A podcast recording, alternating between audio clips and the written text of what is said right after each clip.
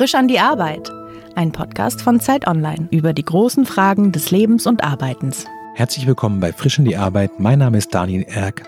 Heute zu Gast ist die Stadtplanerin Dr. Cordelia Polliner.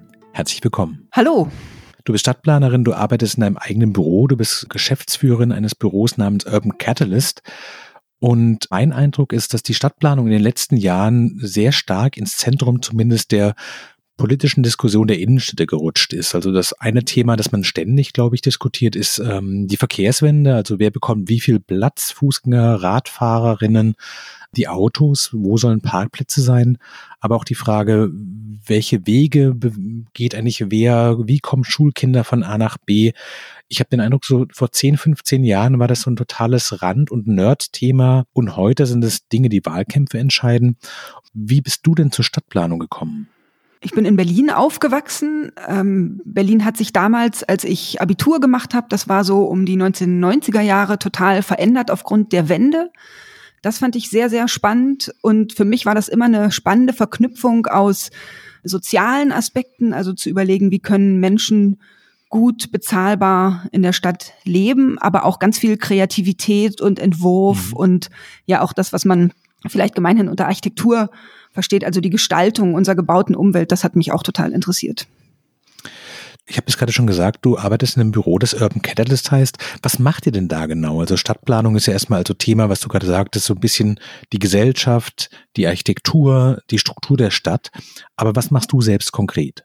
Wir beraten auf der einen Seite ganz viele Kommunen, die ja eigentlich so zum Coach gehen möchten mal. Also die ähm, überlegen, wir brauchen jetzt mal eine Strategie, wie wir uns bis 2030 oder 2040 entwickeln möchten, um mit den ganzen Herausforderungen, die wir so sehen, wie wir damit umgehen möchten. Also das ist zum Beispiel, weil ganz viele größere Städte wachsen oder weil solche Themen wie die Mobilitätswende oder die Klimakrise mhm. vor der Tür stehen und die Kommunen einfach merken, dass sie darauf reagieren müssen. Und dann überlegen sie häufig, dass sie dafür Konzepte entwickeln möchten, um mit Bürgerinnen und Bürgern und anderen Akteuren ins Gespräch zu kommen. Dann helfen wir ihnen die dabei, wie man das machen kann.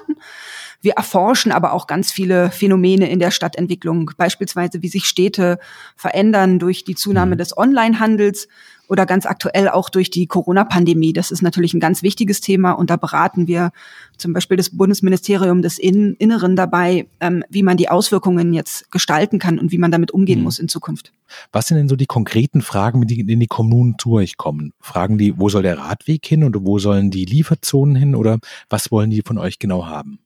Ja, ganz viele Themen, die mit Stadtentwicklung verknüpft sind, drehen sich eigentlich um Flächenkonkurrenzen. Mhm. Wir merken, dass es immer komplexere Anforderungen gibt, die beispielsweise auf die öffentlichen Räume treffen. Das ist, wie du gerade schon gesagt hast, dass mehr Leute Fahrrad fahren wollen, ähm, dass aber in öffentlichen Räumen auch noch zum Beispiel Urban Gardening stattfinden soll oder mhm. die sollen fit sein für Regenwassermanagement, damit die ähm, Starkregenereignissen entgegentreten können. Mhm. Und deswegen gibt es so ganz viele Fragen, wie handelt man Dinge aus? Wie bringt man die verschiedenen Akteure an einen Tisch? Also das sind dann vielleicht die Tiefbauämter, die Verkehrsplanerinnen, äh, eine Bürgerinitiative, die sich für sichere Radwege einsetzt. Wie redet man mit denen, kommt mit denen ins mhm. Gespräch und strukturiert Prozesse, damit man nachher ein gutes Ergebnis hat, mit dem man dann auch konkret in der Planung weiterarbeiten kann. Also es geht ganz oft wirklich um Aushandlungen, um Prioritäten setzen und diese Prozesse gemeinsam mit den meistens Kommunen ähm, zu gestalten und zu managen. Hat es nicht ein so leichtes Problem, nämlich, dass man den Status quo erstmal als normal wahrnimmt und sagt, so wie die Sachen gerade sind, so gehören sie auf eine Art, auch in jede Veränderung ist erstmal unangenehm. Also ich weiß nicht, zur Kenntnis zu nehmen, dass Schulkinder Straßen überqueren müssen, dass auf bestimmten Straßen einfach Platz für parkende PKWs, aber kein Platz für Radwege das Neue muss ja immer erstritten werden und das Alte ist mhm. ja quasi gesetzt. Wie macht ihr quasi das Neue attraktiv? Ja, das ist, ist ja gerade in der Stadtplanung super schwierig, weil wir reden über gebauten Raum. Da ist ganz viel Beton mhm. und Asphalt oder lange gewachsene Bäume sind da im Spiel. Ähm, deswegen ist das eine mhm. große Herausforderung. Und ganz viele Fragen, wie zum Beispiel die Mobilitätswende, sind ganz emotionale Fragen. Wahrscheinlich gehen mhm. die Leute da total schnell oder das merken wir auch an die Decke. Und deswegen halten wir es für ganz wichtig, sowas oft auch emotional erfahrbar zu machen. Beispielsweise, indem wir die Orte, über die wir diskutieren, mal für eine Woche, für einen Monat, für drei Monate von diesen parkenden Autos befreien und den Leuten spürbar äh, zu erfahren geben, was da sonst noch so stattfinden können. Also mhm. beispielsweise die sogenannte Schützenmatte, das ist ein Parkplatz in, in Bern, in der Hauptstadt der Schweiz. Die soll umgestaltet werden von einem Parkplatz in einen öffentlichen Platz. Da haben wir über ein kurzes Labor von einigen Tagen bis hin zu einer längeren Phase von mehreren Monaten im Sommer mhm. Das mal ausprobiert und den Leuten gesagt, okay, ihr könnt mal für Dinge, die ihr dort ausprobieren möchtet, drei, fünf, sechs Parkplätze in Anführungsstrichen mieten und dann da mhm. äh, Tango-Kurs anbieten oder es kann eine Bar untergebracht werden oder ein Riesenhaufen Sand wird aufgeschüttet und die Kinder können da ähm, spielen, mhm. um einfach ganz ja emotional erfahrbar zu machen, wie sich so eine Qualität eines solchen Ortes ändert und wie positiv dann plötzlich die sein kann. Aber hat es nicht auch was mit dem Gesellschaftsbild zu tun? Ich habe den Eindruck, zumindest für Westdeutschland gilt es, dass bis in die 80er Jahre hinein das Versprechen war, Familien können an den Stadtrand der Großstädte ziehen, können quasi in die Speckgürtel und die, weiß ich nicht, Pendelbereiche bis zu einer Stunde ziehen und die Städte werden dafür im Tausch so gestaltet, dass sie mit dem Auto einfach zu erreichen sind. Also quasi man kann jederzeit rein und raus fahren, ungehindert und die Leute, die in der Stadt wohnen bleiben, naja, die sind halt so ein bisschen selber schuld. Genau, das war sicherlich so. Das war ein gängiges Leitbild, die autogerechte Stadt. Mhm. Aber wir merken jetzt ja seit einigen Jahren, dass wir damit nicht mehr klarkommen. Auf der einen Seite, weil CO2 einfach wahnsinnig verantwortlich ist für den Klimawandel und weil die Ausstöße da sehr, sehr hoch sind und das einen sehr großen Anteil der Autoverkehr an diesen mhm. CO2-Ausstößen hat. Also das ist zu belegen. Und da ist ganz klar, wenn wir da runter müssen, dann, dann müssen wir was tun. Mhm. Und dann merken wir aber auch, Städte, die nicht autogerecht sind, die sind nicht nur gut für Fahrradfahrer und nachhaltiger, sondern das ist auch viel toller für Familien da zu leben. Oder es mhm. ermöglicht alten Leuten viel länger selbstbestimmt in der eigenen Wohnung zu leben, weil sie halt nicht mhm. riesige Straßen überqueren müssen, sondern alltägliche Erledigungen noch selbst im Quartier durchführen können. Also das, mhm. das ist nicht nur allein eine, eine verkehrliche Frage, die dadurch gelöst wird, wenn man Städte menschengerecht gestaltet und nicht mehr autogerecht gestaltet, sondern es bringt einfach auch ganz, ganz viel Lebensqualität mit. Und diese Lebensqualität wollen ja ganz viele Leute. Mhm. Viele fahren heutzutage nach Kopenhagen, um sich diese Stadt mal anzugucken und mhm. nicht nur die Museen zu besuchen, die da sind, sondern auch wirklich diese Fußgängerinnen und Fahrradfahrerfreundlichkeit zu erleben und mal mhm. zu erspüren, was für ein Gewinn an Lebensqualität das ist. Wie läuft denn das konkret ab? Also angenommen, ich bin jetzt, weiß ich nicht, der Bürgermeister einer mittelgroßen Stadt. Wir haben eine FH, wir haben eine Fußgängerzone, ganz klassisch. Wir haben aber auch so einen Ring an Parkhäusern und so Business-Hotels drumrum. Ähm, dort sind eigentlich nur Autostraßen. Es ziehen immer mehr Familien rein oder zumindest die, die zum Studium kamen, die ziehen nicht mehr weg in die Vororte, wie das mhm. früher war. Wir stellen so ein paar Konflikte fest, wahrscheinlich zwischen Leuten auf dem Fahrrad und Leuten im Auto. Ähm, und dann rufen wir bei dir an. Wie läuft es denn da ab? Dann kommt ihr von Urban Catalyst vorbei und sagt sowas, bring mal alle Leute mit, die irgendwie ein Interesse daran haben. Wie geht's weiter? Genau, meistens wäre es dann so, dass, ähm, weil es ist ja die öffentliche Hand, die müsste erstmal eine Ausschreibung machen, die wird veröffentlicht, mhm. je nachdem groß, in der EU-Amtsblatt oder so. Und dann mhm. können wir uns darauf bewerben und wenn wir Glück haben, gewinnen wir erstmal mhm. die Ausschreibung.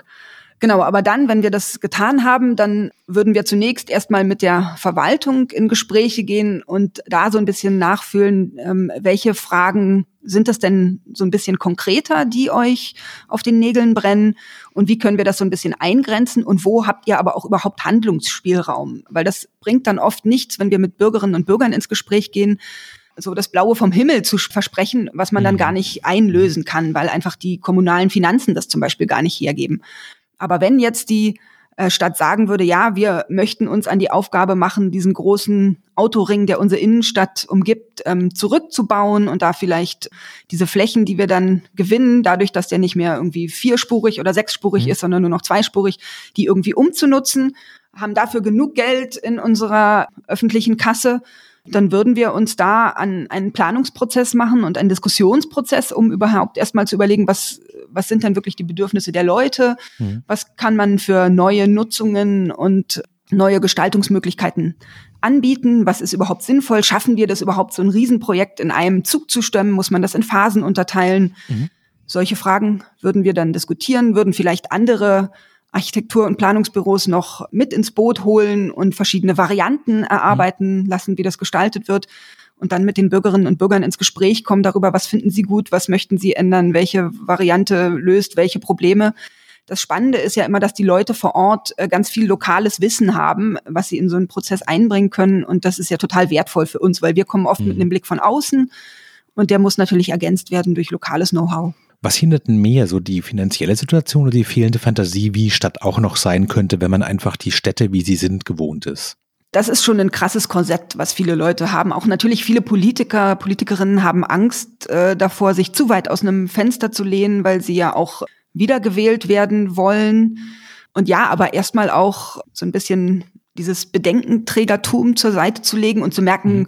Leute, wir müssen in vielen Dingen echt ein bisschen schneller und radikaler werden, wenn wir so ein Problem wie die Mobilitätswende wirklich angehen wollen.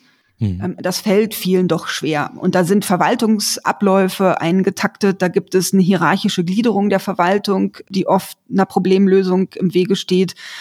Und oft ist auch einer Verwaltung nicht ganz klar, dass so ein Planungsprozess und so ein Beteiligungsprozess von der Verwaltung ganz, ganz viele eigene Personalressourcen erfordert. Mhm. Und die Mitarbeiterinnen und Mitarbeiter müssen dann vielleicht auch mal am Wochenende an einem Marktstand stehen und Auskunft geben oder müssen mhm. abends bei Veranstaltungen sein. Und das ist einfach richtig viel Arbeit und das wird oft unterschätzt. Hast du denn in diesem Prozess einen Lieblingsabschnitt sozusagen? Sowas ist das Interessanteste, das erste Gespräch, wenn noch alles offen ist, man noch gar nicht weiß, was passiert? Oder ist es tatsächlich dann der letzte Tag, wenn man so durchläuft und sagt, so, hoppla, hier ist es ja plötzlich grün, hier ist ein Spielplatz. Vor drei Jahren waren hier noch irgendwie, standen hier 15 Autos rum, die, weiß ich nicht, auch im Parkhaus in die Ecke stehen können, das sowieso die ganze Zeit leer war. Und hier spielen jetzt Kinder und Leute sitzen in der Sonne und essen Eis. Hast du so einen Moment, wo du sagst, so, darauf freue ich mich eigentlich oder das ist der spannendste Moment aus der Sicht der Stadtplanerin? Äh, so, so konkret wird es bei uns meistens ja nicht, weil wir dann mhm. oft gar nicht mehr den Bau mit begleiten oder so. Wir mhm. machen meistens ja die, die mhm. konzeptionelle Ebene oder eher noch ein bisschen auf einer abstrakteren Flughöhe.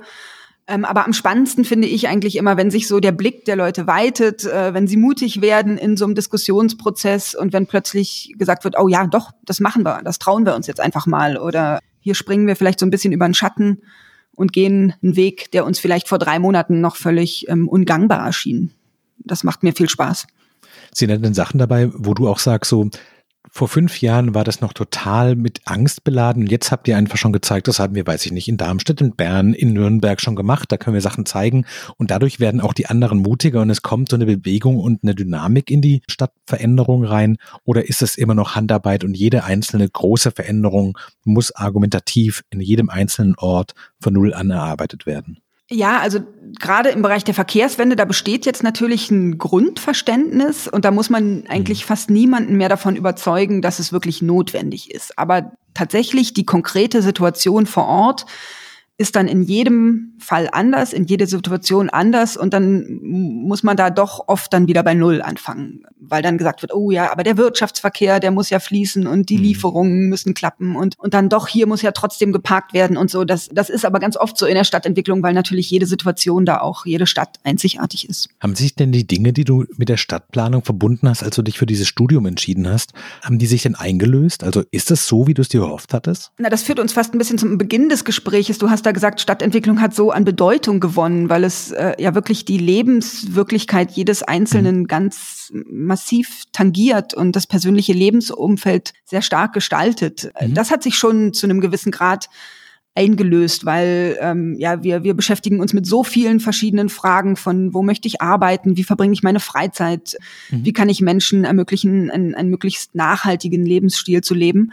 Was uns natürlich oft an Grenzen bringt, sind gerade auch die ökonomischen Gegebenheiten äh, der Stadtentwicklung. Also ganz viel Stadtentwicklung passiert ja gar nicht durch die öffentliche Hand, sondern die größten Bereiche passieren durch äh, große private Projektentwickler und Investoren. Mhm. Und da ist doch natürlich der Zugriff der öffentlichen Hand und auch von uns dann ähm, oft sehr, sehr gering. Und da passieren viele Dinge, die wir oder die ich persönlich nicht so gut finde.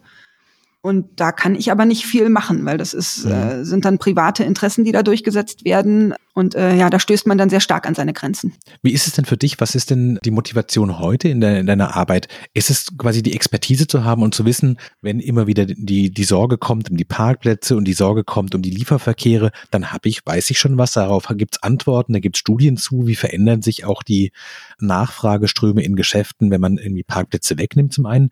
Ist das motivierend oder ist das eher, dass du denkst, ja gut, das ist jetzt halt irgendwie gelernt, das können wir anwenden, aber eigentlich ist es schon so Business as usual für dich?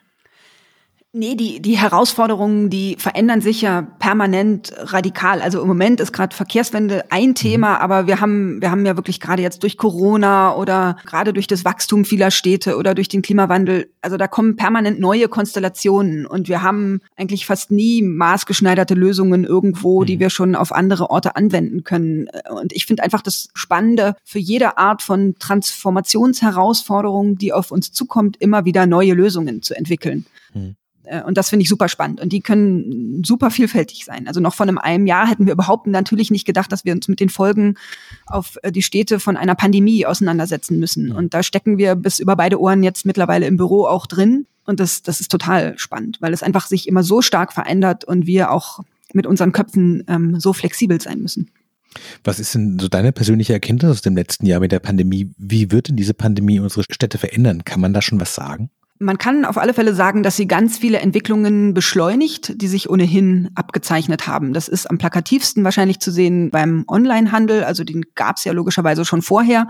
Und der hat jetzt eine krasse Beschleunigung erfahren. Und wir hatten vorher eine Studie für die Stadt Zürich gemacht und überlegt, wie verändert sich der Einzelhandel in Zürich in den kommenden Jahren. Und da war schon klar geworden, jeder Handel, der auf Effizienz ausgerichtet ist, also der alltägliche Bedarf, wo ich relativ genau weiß, was ich haben möchte, das wird sich über kurz oder lang ins Internet verlagern. Und primär erhalten bleibt in den Städten der Handel, der auf Erlebnis und Freizeitvergnügen mhm. ausgerichtet ist. Und das hat sich durch Corona jetzt nochmal massiv beschleunigt auf der einen Seite und auf der anderen Seite ist das ja aber auch gerade verboten. Also ich darf mich nicht mit einer Freundin treffen, erst noch irgendwie Kaffee trinken und danach mhm. irgendwie ein Buch kaufen oder so.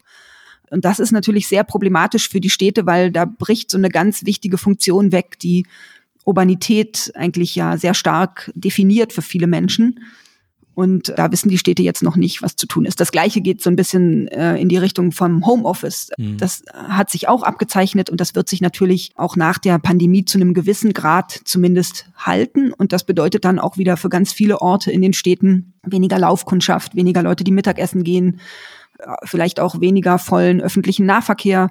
Das sind sehr, sehr spannende Entwicklungen, die sich so ein bisschen vorher abgezeichnet haben, aber jetzt wirklich mit einer krassen Dynamik abgelaufen sind. Kannst du denn noch so Stadtreisen machen oder einfach mal einen Spaziergang, ohne die ganze Zeit zu gucken, so, ah, hier macht ihr das, ah, das habt, habt ihr nicht gut gemacht oder hier würde ich ganz dringend das umbauen. So eine Berufskrankheit zu sagen, sowas, wenn man, weil du gerade vorhin die Reise nach Kopenhagen erwähntest, oder dass so, dass man aus Rotterdam zurückkommt und denkt, sowas, alles, was wir machen, ist totaler Quatsch, das funktioniert ganz anders, wir brauchen Fahrradparkhäuser, wir brauchen einen direkten Zugang für Radfahrer, für den Hauptbahnhof und ist das was, was man abschalten kann oder ist es für dich sowieso immer da, weil es dich so sehr persönlich interessiert?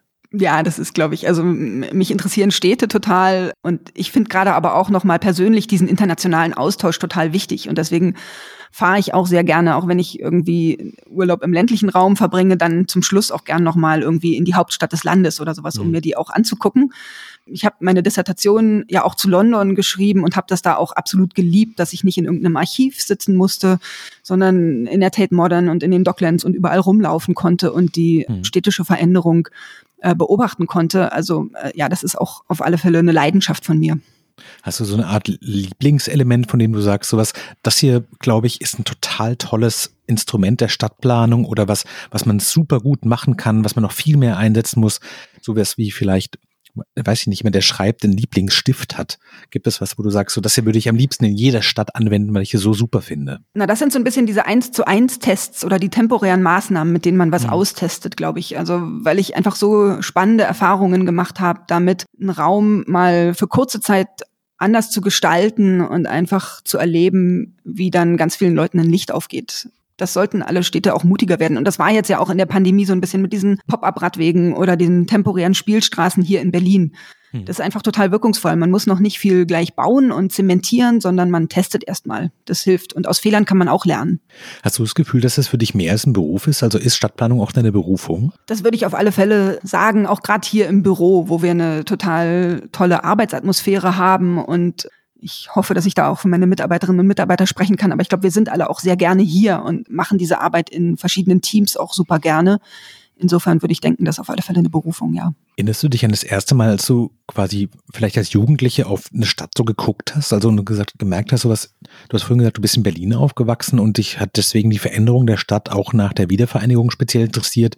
Gab es für dich so eine Art Erweckungserlebnis zu sagen, so, ach so verändert sich Stadt, man kann das alles entscheiden, das ist hier gar nicht einfach da? Das waren wahrscheinlich tatsächlich so erste Debatten, die wir damals im Erdkunde-Leistungskurs in der Schule mhm. geführt haben. Da hatten wir damals als Planspiel, wo soll Berlin den neuen Flughafen hinbauen? Ah, sehr gutes Thema. das war irgendwie 1992. Ja. Also da hat man das so ein bisschen gemerkt aber vielleicht auch schon in einer viel früheren Kindheit. Ich bin in so einem denkmalgeschützten Quartier in Neukölln aufgewachsen, mhm. wo, als ich irgendwie fünf Jahre alt war, auch mal zur Debatte stand, dass da viele Dinge abgerissen werden sollen. Und dann ging es immer darum, dass meine Eltern auch dafür gekämpft haben, dass die historischen Gebäude erhalten bleiben. Also ich habe das auch schon ganz früh miterlebt. Und auch als Kind sind wir immer in Berlin durch die Gebiete gefahren, wo Hausbesetzer aktiv waren und, äh, und so. Das war schon immer auch eine prägende Zeit, weil man da auch mhm. schon gemerkt hat, äh, Stadt verändert sich und diese Veränderung wird nicht nur von der Verwaltung oder von der Politik gesteuert, sondern auch von den Menschen, die in der Stadt leben. Mhm. Was wolltest du als Kind dann werden? das kam schon relativ direkt mit der Stadtplanung, zumindest dann irgendwie, als ich Jugendliche war. Gibt es denn Tage, wenn du sagst, du bist so mittendrin und mit ganzem Herzen dabei und kannst im Grunde genommen keinen Urlaub machen, ohne währenddessen über Stadtplanung nachzudenken? Gibt es Momente, wo du merkst, das ist emotional auch ganz schön anstrengend, auch in diesen Prozessen drin zu sein, gerade wenn man auch ich weiß nicht, ein positives Bild hat und sich Veränderungen erhofft und dann sitzt man wieder, weiß ich nicht, bei der Stadtverwaltung rum und die sagen sowas, also nee, wir brauchen wirklich jeden einzelnen Parkplatz hier und wie sollen wir das denn machen und wo sollen denn, denn die Leute halten mit ihren Autos? Und dann, ich glaube, wenn man sich so klassischerweise anguckt, sind immer so Argumentationen mit, aber die Senioren und aber die ähm, Leute, die vielleicht auf den Rollstuhl angewiesen sind, der Lieferverkehr, sitzt du manchmal drin und denkst was, ich kann das auch nicht mehr hören, ich möchte gerne, weil jetzt es vorangeht? Das auf alle Fälle. Und ich glaube, man muss da so ein bisschen an sich selbst auch arbeiten, gerade wenn man mit so viel Herzblut dabei ist, dass man bewusst ja auch mal abschaltet und andere Dinge macht. Und äh, ich, ich backe dann total gerne oder mache, gehe zur Bandprobe und tu solche Dinge einfach auch ganz bewusst, um nicht immer über das natürlich nachzudenken. Hm. Das ist schon auch ganz, ganz wichtig, glaube ich. Im Grunde genommen ist die Stadtplanung ja die Wissenschaft und die Praxis davon, wie man die Welt verändert. Und zwar nicht nur so im politischen, theoretisch, sondern ganz praktisch. Also man kann ja quasi auch an zum Beispiel Wahlergebnissen angucken, was Stadtplanung in der Vergangenheit gemacht hat. Wenn man nur Einfamilienhäuser baut und nur für wohlhabende Menschen Wohnungen baut, dann werden die Wahlergebnisse anders sein, als wenn man sozialen Wohnungsbau betreibt. Das hat dann wiederum weitergehende Effekte. Hast du das Gefühl, dass unterm Strich du quasi daran mitwirkst, die Welt besser zu machen? Wenn ich da einen kleinen Teil zu beitragen könnte, dann wäre das ganz großartig. Ja, auf alle Fälle. Ich denke schon, dass Stadtentwicklung ist ein, ein super konkreter Aspekt von Politik. Mhm. Das glaube ich auf alle Fälle und ist deswegen ja auch für viele Menschen eigentlich sehr gut verständlich, weckt deshalb auch oft viele Erwartungen, die vielleicht nicht mhm. erfüllt werden können. Aber ich glaube, ja, nachhaltig gestaltete Städte, wo es kurze Wege gibt, wo es Vielfalt gibt und so, mhm. das ist natürlich eine ganz, ganz wichtige Grundlage dafür, dass Menschen nachhaltig leben können und Teilhabe haben können, dass es gute Bildungseinrichtungen gibt. Dafür brauche ich erstmal Flächen für Schulen beispielsweise und so. Mhm. Und ähm, ja, da kommen ganz viele Themen zusammen und deswegen ja, betrifft Stadtentwicklung eigentlich wirklich uns alle. Angenommen, es käme jetzt so diese berühmte Fee in dein Leben und würde dich, dir sagen, du hast die Auswahl zwischen verschiedenen Dingen, die du wünschen kannst. Wäre das mehr Geld für den Umbau, mehr Offenheit in den Köpfen, mehr Bereitschaft, auch mal was auszuprobieren, was vielleicht nicht schon tausendmal gemacht worden ist und zu sagen so, wir hier in dieser mittelgroßen Stadt probieren was ganz Neues aus, was noch nie irgendwo jemand gemacht hat. Also so ein bisschen wie in den 70er Jahren, was in, in den Niederlanden passiert ist. Ähm, gibt es so den einen Hebel, wo du sagst, den würde ich total gerne umlegen, das würde mein Berufsleben so viel einfacher machen?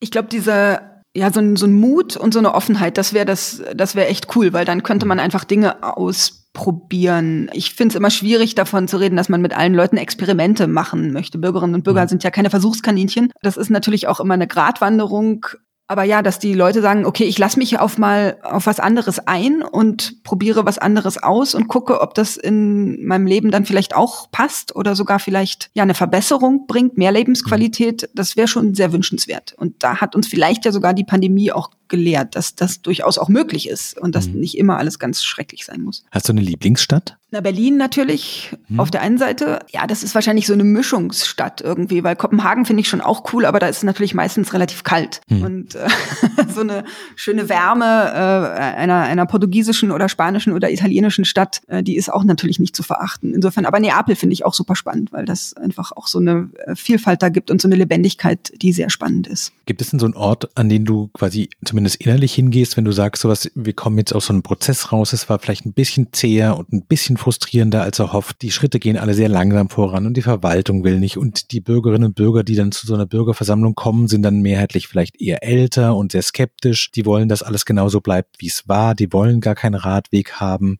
weil sie mit sechs Jahren, also vor 60 Jahren, das letzte Mal Fahrrad gefahren sind. Und dann gehst du zumindest innerlich an diesen Ort und sagst so, hier sieht man, was Stadtplanung kann. Hier hat es perfekt funktioniert. Und das ist so quasi auch deine Inspiration zu sagen, so, ich glaube daran, dass wir diesen Prozess trotzdem weitergehen müssen und dass wir das gut machen können. Und dass hinterher, wenn die Sachen gebaut sind, die Zufriedenheit oft sehr groß ist. Das wäre bestimmt geistig teilweise das Zentrum von Kopenhagen oder ja. tolle neue gebaute Stadtquartiere in Zürich, wo, wo große Quartiere entstehen genossenschaftlich geplant. Ja, da gibt's ganz viele spannende Beispiele, wo man dann doch immer wieder hinschaut und die dann schon Inspirationen bieten und wo man denkt, okay, lass uns mal über den Schatten springen, lass das mal versuchen.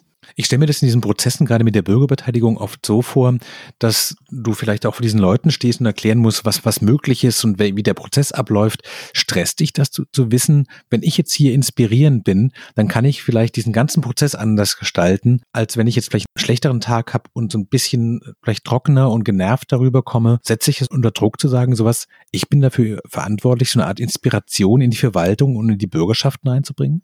Ja, aber ich habe immer das Gefühl, aber wahrscheinlich, weil wir hier auch so ein super Team im Büro sind, dass ich diesen Druck gar nicht so ganz alleine tragen muss. Also mhm. meistens ist es so, dass ich mit den Dingen, die wir hier entwickeln, und dazu gehören natürlich äh, Wörter und, und Argumentationen, die wir aufzeigen, aber dazu gehören ganz oft auch grafische Produkte und Zeichnungen, Pläne und, und Grafiken. Und ich bin damit eigentlich immer so zufrieden und stehe da so voll dahinter, dass ich eigentlich immer denke, okay, ja, wir haben hier unser Bestes gegeben wenn die Leute darauf jetzt nicht anspringen, dann kann ich ihnen in Anführungsstrichen auch nicht mehr helfen. Aber also dann habe ich wenigstens das, das meiste getan, was ich tun konnte. Und äh, mhm. das hängt aber ganz maßgeblich damit zusammen, wie wir hier arbeiten und was wir hier produzieren. Und deswegen habe ich da nicht so einen krassen Stress, weil ich das meistens sehr, sehr, sehr gut finde. Hm. Wenn du die, weiß ich nicht, Bau- oder Verkehrssenatorin von Berlin morgen werden würdest, hast du so eine Liste im Kopf an so die Top drei Sachen, die du sofort versuchen würdest umzusetzen, weil du glaubst, dass sie so notwendig und sinnvoll sind, sozusagen so eine Art Wunschliste an Dingen, die du in deinem persönlichen städtischen Alltag verändern würdest? Ja, so ein paar Punkte, weiß nicht, ob ich die jetzt so ganz aus der Pistole geschossen sagen kann, aber ein Punkt wäre zum Beispiel, dass ich es im Moment problematisch finde, dass die Verkehrsverwaltung und die Stadtentwicklungsverwaltung getrennt voneinander hm. sind. Weil das sind einfach zwei Themen, die hängen so eng miteinander zusammen. Hm. Das wäre das klingt jetzt vielleicht so ein bisschen trocken, aber das wäre so ein Punkt, den würde ich hm. relativ schnell versuchen zu ändern, weil ich glaube, das wäre wichtig, dass diese beiden Häuser wieder enger miteinander zusammenarbeiten können, um diese ganzen Gebiete, in denen Berlin sich jetzt so stark verändern wird in den nächsten Jahren, das ganze Gebiet um den Flughafen Tegel herum bis nach Spandau rein, Gartenfeld und die Wasserstadt Spandau, da entstehen riesige neue Gebiete oder auch im Norden von Pankow entsteht total viel und da hängen aber immer Verkehrsplanung und Stadtentwicklung ganz, ganz eng zusammen und das wäre total wichtig, dass man da intensiv kooperiert operiert. Ist es für dich denn motivierend oder frustrierend zu wissen, dass die Ergebnisse deiner Arbeit, dass du die oft selber gar nicht, zu, gar nicht in den Genuss dieser Projekte kommst und dass es sich so lange und es sind so große Räder, die ihr da bewegt, dass eigentlich die einzelne Ideen, der einzelne Prozess dieser ganzen Verwaltung irgendwo wie so ein Geist hinschwebt, aber man nicht so konkret sagen kann, so das ist jetzt mein Beitrag. Also ich kann irgendwie sagen, ich habe dieses Gespräch geführt, das ist mein Gespräch und du stößt Prozesse an, Denkprozesse, Kommunikation, öffnest Gedankenräume und dann kommst du fünf Jahre später, weiß ich nicht, in diese mittelgroße Stadt, die ich vorhin da dargestellt habe und stellst fest, so, ja, paar Sachen haben sie schon getan, haben sie schon gut versucht, so, ja. Ja, das ist man, glaube ich, als Planerin gewohnt. Äh, das wird einem irgendwie vom ersten Semester an eingetrichtert, dass Planung was ganz Langsames ist und dass man mhm. da ganz langen Atem braucht. Und das ist ja eigentlich eher so ein Supertanker, der dann irgendwie mhm. mal in Bewegung gesetzt wird. Und wir versuchen im Büro manchmal dann so ein kleines, schnelles Beiboot zu sein, was irgendwie sich so ein bisschen da entlang schlängelt oder versucht, eine Abkürzung zu nehmen oder so. Aber klar, das ist ein bisschen frustrierend. Wenn ich schlecht drauf bin, sage ich, okay, wir produzieren nur PDF-Dateien von irgendwelchen mhm. Konzepten, die irgendwo schmoren. Aber klar, wir freuen uns total, wenn dann Dinge politisch verabschiedet werden, ähm, wenn es Beschlüsse von Magistraten oder Abgeordnetenhäusern oder so gibt, mhm. die unsere Dinge umsetzen oder B-Pläne. Das passiert schon auch ab und zu. Was ist ein B-Plan? Ein Bebauungsplan. Also ah, okay. das ist ein, mhm. äh, rechtlich verbindlich wird da die Planung festgegossen. Ja, in der Öffentlichkeit ist, glaube ich, zumindest mein Eindruck, der ist äh, sicher auch ein bisschen subjektiv geprägt, dass die Diskussion zumindest um die Mobilitätswende und den Umbau der Städte wird sehr laut geführt. In der Praxis passiert dann zumindest erstmal relativ wenig. Also fast habe ich manchmal den Eindruck, dass die Diskussion auch deswegen so laut geführt wird, damit auch die äh, Gegenrede möglichst laut ist. Und es gibt dann eine gute Ausrede, gar nicht so viel zu tun. Ist das auch der Eindruck der Expertin? Ja, ich glaube, da ist die größte Herausforderung im Moment tatsächlich oft auch das Personal in Verwaltungen und dann auch wieder so eine hierarchische Gliederung in Berlin von Landes- und Senatsebene und den Bezirken. Hm. Und ja, da müssen einfach so wahnsinnig viele Räder zusammendrehen. Aber natürlich müsste mhm. das alles schneller gehen. Das ist, ist mir auch total klar. Aber ich sehe auch, woran das dann hakt irgendwie. Und das sind dann so nervige und für den Laien kaum verständliche Verwaltungshürden ganz oft. Und das ist einfach ärgerlich. Ne? Es wäre ja noch beruhigend, wenn man sagen würde, gut, Berlin funktioniert halt irgendwie sehr speziell oder halt oft auch nicht. Aber in München, wo zumindest das Geld da ist, oder in Köln, wo auch eine junge Stadt mit sehr vielen Familien, dort kann man sehen, wie viel sich tut. Aber der Eindruck ist ja eben genau nicht der. Gibt es denn aus deiner Sicht was die Zuhörerinnen und Zuhörer, die sagen sowas, ja, hier ist es auch so, es gibt quasi keine Radwegeinfrastruktur. Das Beste, was wir kriegen, sind 500 Meter am Stück. Danach bricht es schon wieder ab. Die Neubauprojekte haben alle Tiefgaragen und äh, bringen nur noch mehr Autoverkehr rein. Und wenn was gebaut wird, dann ist es eigentlich eine bessere gated Community. Kann man als Laie denn irgendwie in diesen Prozess reinwirken und sagen sowas, wir wollen, dass das anders werden? Was sind die Knöpfe, die man drücken muss? Ich denke, das kann man machen und man muss sich zivilgesellschaftlich engagieren. In mhm. Berlin gibt es in ganz vielen Stadtteilen diese Netzwerke Fahrradfreundliches Neukölln oder mhm. Netzwerk Fahrradfreundliches Schöneberg und so weiter. Und die sind super aktiv und schaffen das durch schon recht massiven Druck über Social Media und über andere Kampagnen, mhm. dann die Politik zum Umdenken und zum Handeln zu bewegen. Aber das ist natürlich auch verrückt, weil das kann und will auch nicht jeder. Ne? Also mhm. viele Leute haben auch wirklich anderes zu tun. Gerade Familien sind schon zeitlich oft am Rande des Machbaren. Mhm. Und es kann auch eigentlich nicht sein, dass nur Stadtquartiere in Berlin fahrradfreundlich gestaltet werden, wo es irgendwie coole, hippe Initiativen gibt, die da mhm. Druck ausüben, ne? sondern es gibt ja ganz viele große andere Bereiche der Stadt, in denen das auch wichtig wäre. Insofern ist das schon ein bisschen problematisch, aber, aber äh, ja, zivilgesellschaftlich äh, Druck machen ist auf alle Fälle eine Sache, die man machen kann. Also würde ich so ganz stulle die 115, die Behörden hat dann anrufen und wie die Verkehrsverwaltung sich durchstellen lassen, zu sagen, ich habe einen Vorschlag, wie wäre es, wenn hier diese Straße abgesperrt wird, hier rasen alle mit 70 durch, hier ist eine Schule und zwei Kindergärten, kann man da nicht was machen und dann nach zwei Wochen nochmal fragen oder nach sechs Wochen nochmal fragen, dann Unterschriften unter Eltern sammeln sowas würde funktionieren. So, ich weiß nicht, ob es funktioniert. Äh, das ist natürlich auch super mühsam. Ne?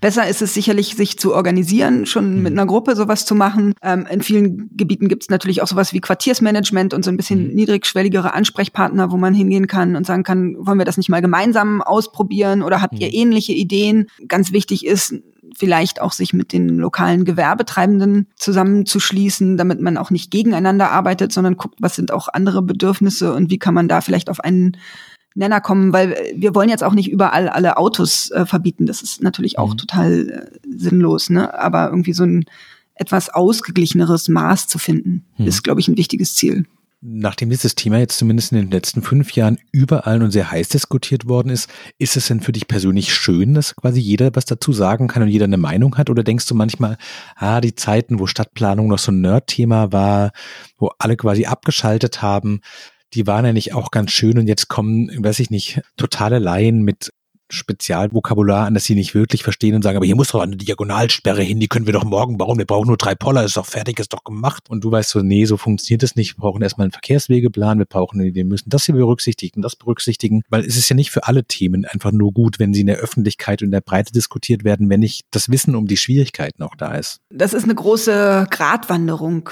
für uns als Planerinnen und Planer, weil natürlich das lokale Wissen ganz oft ganz wichtig ist und natürlich auch es total wichtig ist, dass die Leute, die dann vielleicht mit einer neuen Radverkehrsinfrastruktur leben, äh, dass die auch benutzt wird und dass man mhm. nicht irgendwas plant, was dann irgendwie gar nicht auf mhm. Zuspruch stößt. Ne? Auf der anderen Seite ist natürlich ein großer, wichtiger Teil unserer Ausbildung ähm, abzuwägen, also die Interessen verschiedener Gruppen immer mit mhm. einzubeziehen. Und wir sind natürlich auch so fachlich ausgebildet, dass wir manchmal vielleicht so ein bisschen schon vordenken können. Und ähm, ja, das alles unter einen Hut zu bringen, ist manchmal anspruchsvoll. Bei vielen Themen denke ich auch äh, verrückt mit dieser äh, Klimakrise müssen wir einfach ein bisschen schneller vorankommen und dürfen mhm. nicht ewig lange nur über die Dinge reden, sondern müssen viel stärker ins Machen kommen. Mhm. Und ähm, da muss man dann abwägen, wie viel Beteiligung kann es überhaupt geben oder müssen wir manchmal da vielleicht auch ein bisschen mutiger werden und den Politikerinnen und Politikern und der Verwaltung ein bisschen mehr vertrauen. Aber das ist super, super schwierig, weil natürlich ist Beteiligung ganz wichtig. Meine große Sorge bei diesen ganzen Prozessen ist, dass in einer alternden Gesellschaft die Dynamik eigentlich eher abnimmt. Also die Bereitschaft, Städte grundlegend umzubauen in einer Gesellschaft, die einfach deutlich älter wird, dass die einfach gar nicht groß genug ist, um der Herausforderung standzuhalten. Wie ist es aus deiner Sicht denn? Ist das tatsächlich so oder spielt das Alter bei der Offenheit für so komplett Umbau von einem Stadtviertel eigentlich letztlich keine Rolle und auch die, weiß ich nicht, die 80-jährige Großmutter freut sich, wenn ihre Enkelkinder mit dem Roller auf der Straße fahren können und die ist genauso bei der Sache dabei und weiß, so der Parkplatz ist es nicht wert, wenn einfach gar kein Be Bewegungsraum für, für Kinder und Jugendliche da ist. Wir haben bei ganz vielen Planungsprojekten die Herausforderungen, dass die, die Kommunen, die Auftraggeber möchten, dass wir die zukünftigen Bewohnerinnen und Bewohner mhm. auch mit einbeziehen damit, äh, egal ob jetzt alt oder jung, aber die Wünsche der Leute, die dort schon leben und die natürlich oft so wenig Aufruhr wie möglich möchten, ähm, dass die nicht so eine Debatte dominieren. Und das ist natürlich total schwierig, weil wie soll ich in Berlin an die Leute kommen, die vielleicht in fünf Jahren irgendwo im Norden Pankows leben könnten? Die wohnen ja vielleicht noch gar nicht in Berlin. Hm. Das ist total schwierig, sich da Dinge zu überlegen. Für ganz wichtig halten wir das, ähm, möglichst viel auch Jugendliche oder andere beteiligungsferne Gruppen einzubeziehen. Das müssen mhm. gar nicht immer nur Jugendliche sein, sondern das sind wirklich auch oft Familien, die einfach viel zu viel zu tun haben, um dann abends auch noch zu so einer Veranstaltung zu gehen, zur Zeit, wo man normalerweise am Ambrotisch äh, sitzt oder die Kinder ins Bett bringt. Hm. Also dafür Formate zu entwickeln, auch online oder durch sogenannte aufsuchende Beteiligung, also dass wir vielleicht mit einem mit einem Lastenfahrrad am Marktplatz stehen und Samstagvormittag mal mit den Leuten ins Gespräch kommen und da Meinungen mitnehmen und informieren. Das sind dann so ganz wichtige Ansätze, dass man da einfach auch viel flexibler wird und von so Frontalveranstaltungen wegkommt. Hast du manchmal so eine Sehnsucht danach, wenn du das Ganze nicht mehr beruflich machen musst, sondern einfach nur noch quasi privat auf Städte drauf guckst und sagst, was irgendwann eines Tages gehe ich in Rente und werde meine, dann die Früchte meiner Arbeit in den ganzen Städten, in denen ich gearbeitet habe, einmal abreisen und dann fahre ich nach Neapel und mache mir keine Gedanken mehr über, weiß nicht, herumdüsende Autos, um total falsch gelenkte Verkehre, Parkhäuser an, mitten in, in der Altstadt, sondern setze mich einfach nur in die Sonne und gucke mir dieses Treiben an und kann es als Treiben sehen und nicht als Aufgabe zur Arbeit? Im Moment finde ich das Machen noch total spannend, äh, weil ich natürlich auch äh, lange in der hm. Wissenschaft war, direkt äh, nach meinem Studium und da eher analysiert und betrachtet habe, was andere Leute machen. Und jetzt eigentlich total froh bin, dass ich als Planerin wirklich in dieser auf dieser Hands-on-Seite gelandet bin. Mhm. Und äh, deswegen, davon habe ich überhaupt noch nicht genug. Das möchte ich auf alle Fälle noch eine Weile machen und finde das super spannend. Insofern kann ich mir das im Moment noch nicht vorstellen, dass ich das nur noch beobachte. Ähm, aber wer weiß, vielleicht in ein paar Jahren. Ganz herzlichen Dank für deine Zeit. Das war frisch in die Arbeit heute mit Dr. Cordelia Polina, Stadtplanerin beim Büro Urban Catalyst in Berlin. Vielen Dank für deine Zeit bei uns hier im Gespräch. Ihnen vielen Dank fürs Zuhören. Falls Sie Fragen an das Team von Frisch in die Arbeit oder an Frau Polina haben, schreiben Sie uns gerne an frischinDieArbeit.zeit.de. Herzlichen Dank fürs Zuhören. Ciao, ich danke auch ganz herzlich.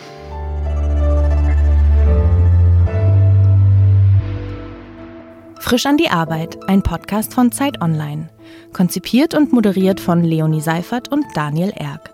Produziert von Maria Lorenz, poolartists.de.